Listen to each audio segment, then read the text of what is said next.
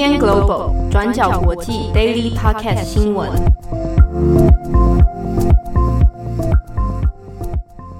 Hello，大家好，欢迎收听 UDN Global 转角国际 Daily Podcast 新闻。我是编辑七号，我是编辑惠仪。今天是二零二零年十一月二十三号，星期一。今天的星期一，我感到全身酸痛。为什么呢？啊，因为我正在这个啊玩健身环。你干嘛笑成这样？你是开始了规律的健身环运动？对，其实应该这样讲。我是前阵子规律了一阵子健身环，嗯、然后中间再荒废了一阵子。嗯，中间觉得这这样下去不行，我觉得应该要重拾健身环。健身环。对对对对对，怎么样？我说也可以跟大家分享，我之前去做那个深度伸展课。然后，因为老师真的是做很深度伸展的东西，我就觉得说我平常的肌肉太多地方没用到了。嗯，然后就大概伸展两个小时，隔天起来，我以为我自己得了流感，全身爆痛。对，我我有一度想说我要不要去看医生，但到后来想说好了，应该就是肌肉酸痛。对，这边也提醒大家啊，多运动，多运动会让你的心情变得比较好。对，你的身体也会习惯这个酸痛，就不会再痛了。没错。好，那今天二十三号，我们先帮大家更新几个重要的国际新闻哦。首先，第一条，我们先来关注一下香港。好，那香港的黄之锋、周庭和林朗彦在今天上午呢，三个人都前往了西九龙的裁判法院接受审讯。好，那这个审讯的案件呢，主要是针对去年六月二十一号包围湾仔的警察总部啊的这个包围行动呢，来进行。相关的裁判哦，那在这几天呢，其实三个人都已经分别透过脸书有发表了相关的声明。那本来是担心说，可能在今天的审讯之后就会即刻判刑啊，因为三个人都有先决定要先认罪了。那担心的是说，今天如果就判刑的话，那就直接会抓进去。好，那今天这个案件呢，我们就来先来谈一下三个人的审讯过程以及后来的。状况是如何？这三位成员分别黄之锋、林朗彦跟周庭呢，是涉嫌在去年的六月二十一日发起包围警察总部的行动。那这三个人在事后是被控煽惑、组织以及参与未经批准集结的这三个罪名。那案件呢是在今天早上的九点半开庭。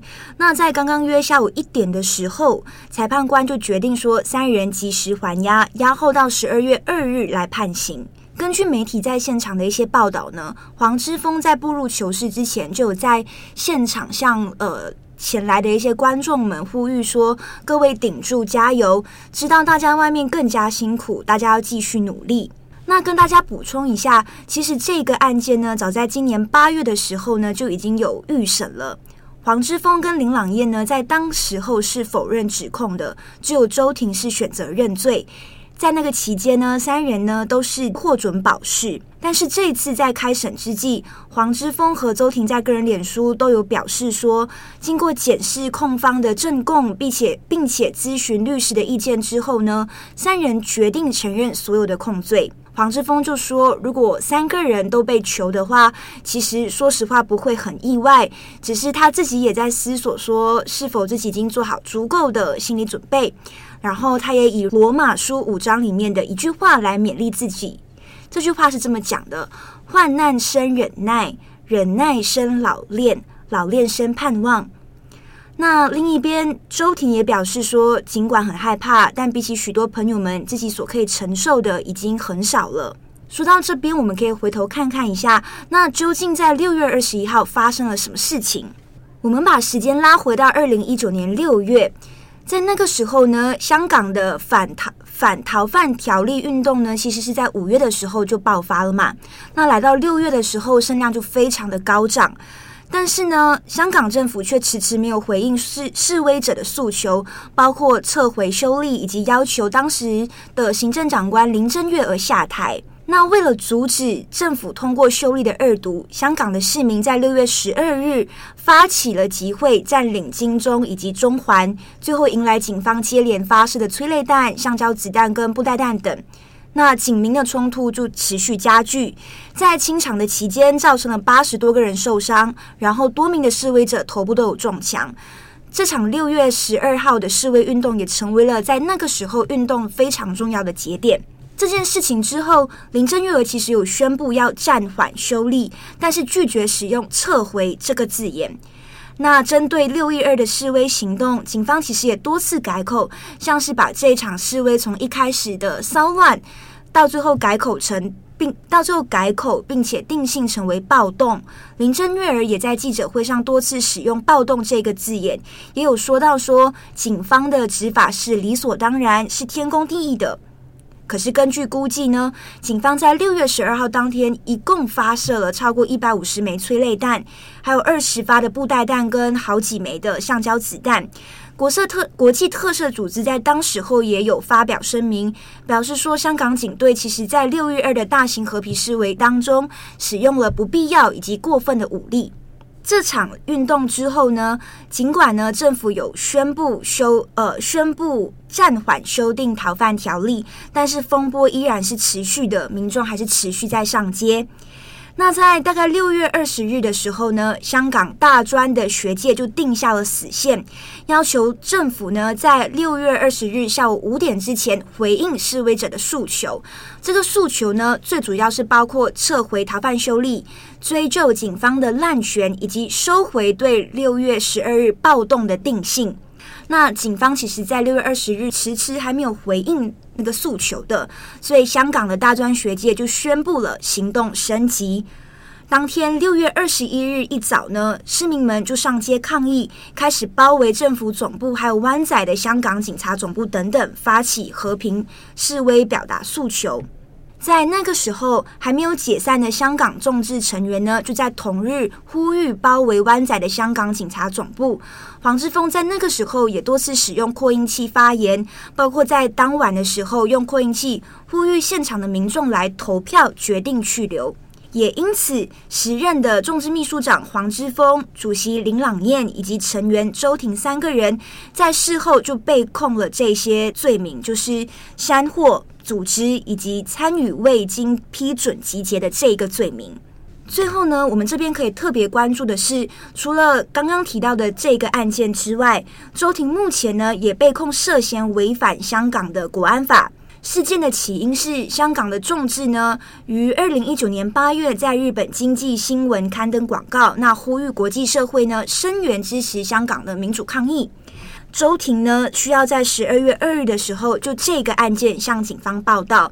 他在脸书上面就说到：“难关一浪接一浪，但是希望自己可以持续保持坚毅的心智。”好的，那现在三人呢，黄志峰、周庭还有林朗彦，那三个是处于还押状态哦。那么就是送回到监管室进行看管哦。好，那因为先前其实已经有传出，大家还有印象的话，周庭已经有一次可能会被。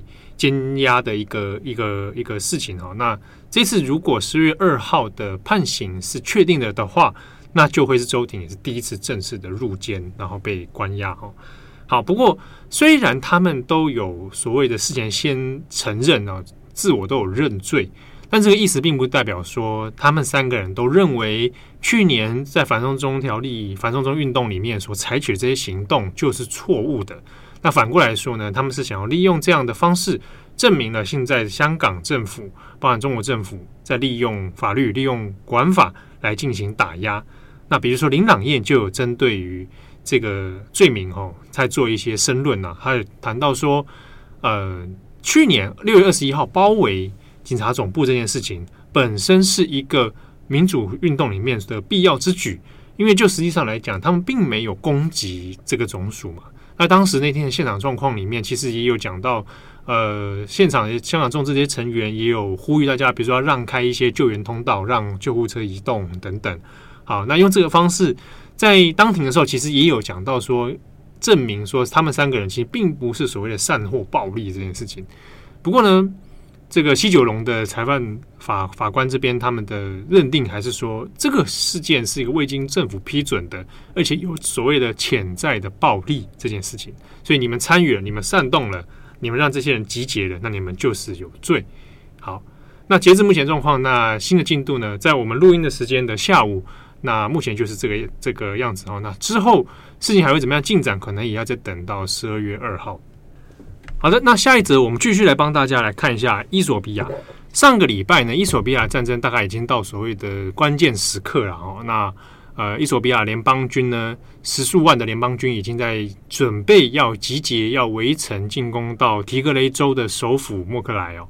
好，那事情发展到现在呢，在二十二号的时候，总理阿比，这个得过诺贝尔和平奖的总理阿比呢，就下了一个最后通牒，要求提格雷州呢，在七十二小时之内呢，赶快投降。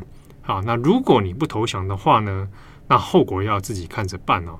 那与此同时呢，这个伊索比亚的军方也发布了消相关的消息哦，去向提格雷州的不管是人民解放阵线也好，还是提格雷州的居民也好，直接向他们喊话啊，就是赶快要尽速投降。如果不投降的话，那接下来就是用战车来包围整个这个首府莫克莱。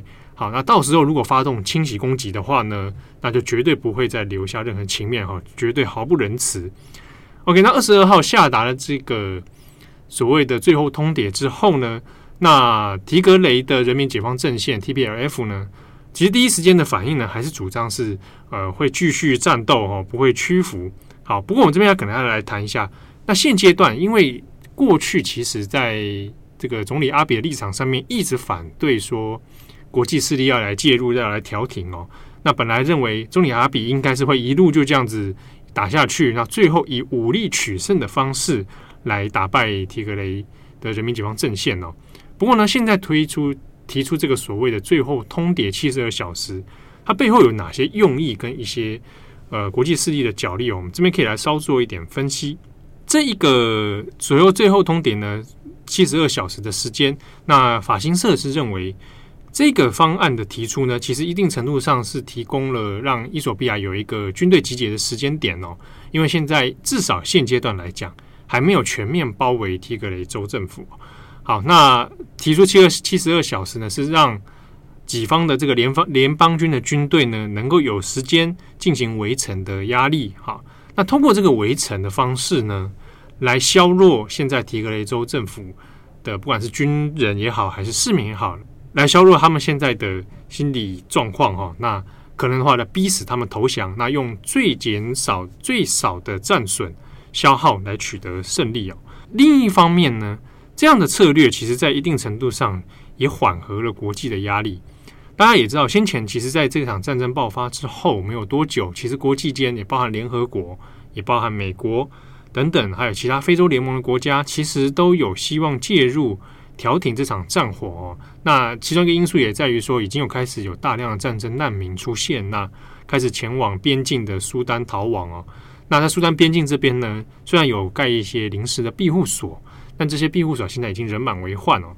那根据一些相关资料的回传，都发现可能物资啊、水源啊、饮食啊等等，都可能已经不够了。好，那在可预见的未来里面，说不定还会有更多的难民潮涌现。所以，其实国际间很不乐见这样的状况，希望战争能够尽早能够和平落幕。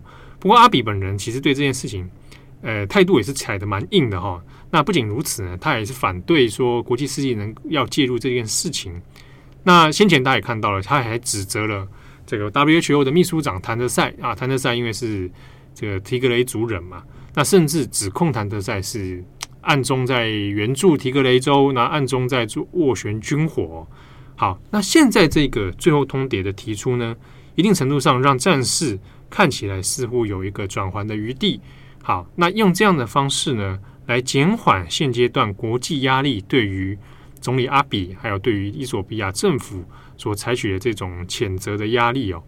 好，那与此同时呢，另一方面，在阿比宣告了最后通牒的同时呢，中国政府这边也发表了一个蛮令人在意的一个新闻哦。好，那中国官方驻伊索比亚的大使馆呢，也在二十二号的时候呢，发布了一个讯息，说中国呢已经展开了撤侨行动。好，因为现在战火交加的缘故呢，已经将在伊索比亚提格雷州内部的中国侨民呢，已经完成了撤离行动哦。那相关的消息，这个透过很多官媒，包含环球时报，包含新华社。公开之后呢，那也形成了一股在中国社群网络上面讨论的风潮哦。那当然，这个感觉呢，还是以官方正在做一种诶战果报告啊，一个邀功的方式在讨论这样这条新闻。好，那根据中国的说法呢，撤侨的行动是分成了两个阶段进行的。第一波撤侨行动在十一月十一号的清晨，那根据官方的说法，是驻伊索比亚的使馆协调之后呢，在提格雷州派出了六十多部的车辆，那总共载了四百零二人离开。那第二波的撤侨行动则则是在十一月十九号，那由伊索比亚联邦军的护送之下呢，再撤出了两百零四人，所以总共撤出了两六百零六人哦。好，那中国官方的说法是。其实现在现阶段还是有提格雷州内部有一些少数留守人员还在，那其他的已经撤离的中国国籍的国民呢，就已经准送往这个伊索比亚的首都，那可能也会准备安排班机回到中国。好，那相关的新闻呢，在环球时报透露之后，其实还放了同步放了一个影片哦，就是来证明说这个撤侨的车队有在运送啊，那也在运作，那从了深夜然后到清晨等等的一些相关影片。而且在影片上面还会反复强调说，这是真实发生的案例啊。那现在中国政府正在撤回他们的国民，不过在这之中，其实有一些细节就没有说得很清楚。比如说，什么是跟这种伊索比亚政府的协调？那在联邦军的护送又是怎么样去处理的？主要还还是在于说，因为这场战争从十一月四号爆发以来，其实因为就有断讯然后断网的关系哦。相关的战情其实非常的不明朗，其实其实到现在外界都还不能够完全证实目前的战斗状况、死伤情形等等，而且更不用说其他国际的一些 NGO 组织或者人道救援组织要进入提格雷州的话呢，都有很高的难度哦。好，那中国政府却可以在这种状态之下进入到提格雷州，并且呢把人集结还撤离。这一点是连中国驻伊索比亚外交使馆自己都有讲说，其实这个任务本身非常困难哦。好，那也就在这两波之后证实了这个撤侨行动之后呢，那中国的官媒才会在这个议题上面就稍微做做了不少的呃舆论的推波哈。那想要去证实说，哎，中国政府呢这个战狼外交发挥功用哈，把这个国民呢都给他安全的送回到中国里面去。但是同时，其实也讽刺的是，呃，像联合国的儿童基金会也在二十号的时候呢，有发布一个讯息哦，那公开喊话，因为至少目前为止呢，因为战争而导致流离失所的儿童，起码就有两百三十多万人哦。好，可是儿童基金会方面却对这样的状况有点无能为力。主要的原因在于，第一个就前面所讲的断网断讯的关系，所以无法掌握这些人的目前的位置，然后怎么样去联系哦。好，那也因此呢，没有办法完全进入到提格雷州去进行直接的救援。好，那也是呼吁说，才才会呼吁说，国际能够调停这场战火。那目前为止呢，因为大部分的一些救援资救援资源哦，会集中在苏丹这边，但是因为苏丹边境，就是如同前面所说哈，现在的资源匮乏的速度其实非常之快，所以如果战争在七十二小时之后还没有一个告一个段落，还在战斗持续进行的话，那后果恐怕是不堪设想。好的，以上是今天我们帮大家更新的 Daily parkas 新闻。那这几天这两周，其实大家都有听到不同编辑的声音啊，就是编辑会议还是编辑佳琪。嗯，那两个人现在都有共同点，就是好评不断。有有不断吗？有没有蛮蛮不错的、啊？好啊，大家可以多多给我们一点建议跟鼓励。建议哦，建议我怕他们都会写一些很很惊人的那种呃指责啊，会不会 不然会被大家手下留情？哎，不过他们都会有问，都有在问说编辑佳琪编辑会议的名字要怎么写？这个是可以透露的吗？可以啊，名字会议的先好了。好，会议。我其实，哎、欸，真蛮有趣。我其实之前有问过我妈，为什么要帮我取名会议，你知道吗？因为我就在想说，这名字真的很菜奇阿米哎。我就说为什么会叫会议？我妈就说，因为我希望你智慧又有仪态。然后她就说，但目前看起来是都没有这样。不会不会，你要有自信。我觉得你妈妈是正确的。好，谢谢。好啦，就是那个会是智慧的会，仪是仪态的仪。嗯，嗯，好，欢迎大家。我刚刚差点说，欢迎大家上网搜寻。不要。哎、欸，好像是不是搜得到？没有信，可能就搜不到啊。啊，就是会搜到作品，对不对？不知道会不会？我不知道，我等下试试看，来搜一下，自己搜。对，因为因为是有作品，这个是是可以讲的吧？嗯嗯嗯嗯，是有曾经有做过一些独立的调查报道啊等等。对对对，那个不，那你可以提供关键字让大家搜寻吗？你说你说报道的名字。哦，哎，那也是好看的报道，所以我觉得应该可以吧？可以啊，可以可以。好，那你可以讲那个关键字，大家可以自行。好像好像在做什么事情？直销。对啊，关键字吗？关键字是我之前到马来西亚东马一个地方叫做沙巴那边做了一个原住民的报道，它是一个海上游牧民族，叫做海巴瑶族。海巴瑶，海上的海。对，巴是巴是巴士的巴。巴巴士啊，巴士的巴，对对对，瑶是那个琼瑶的瑶，琼瑶，好，好老哦，对，好，海巴瑶族，对对对，用这就可以搜寻到你的传说中的作品，那还还有你的本名。好的，那谢谢大家的收听，更多国际新闻，欢迎上网搜寻转角国际。我是编辑七号，我是编辑慧仪，我们下次见，拜拜，拜拜，感谢大家的收听。想知道更多深度国际新闻，请上网搜寻 Buildan Global 转角国际。